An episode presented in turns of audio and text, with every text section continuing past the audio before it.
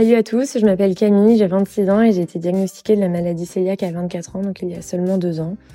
L'une de mes passions, c'est la pâtisserie et heureusement puisque ça me permet de pouvoir euh, continuer à cuisiner et à manger euh, plein de gâteaux sans gluten. L'anecdote que je souhaite partager euh, aujourd'hui, ce serait ma participation l'été dernier à un summer camp avec plein de jeunes cœliaques venant de, de toute l'Europe. Donc c'était une une très très belle expérience. Summer Camp euh, se tenait à, Lisbonne, au Portugal, et euh, ça m'a permis de rencontrer euh, plein d'autres jeunes qui avaient, qui ont la même maladie que, que moi, et de pouvoir aussi partager leurs expériences, leurs conseils, et de aussi savoir que on n'est pas le, le, seul à vivre ces choses-là, ou que que parfois on ne réagit pas excessivement. c'est ça, ça, fait du bien justement de pouvoir euh, échanger, c'est très important. Et n'ayant la maladie cœliaque que depuis deux ans, ça m'a aussi permis. Euh, enfin, c'était la première fois que, que je rencontrais euh, d'autres d'autres cœliaques.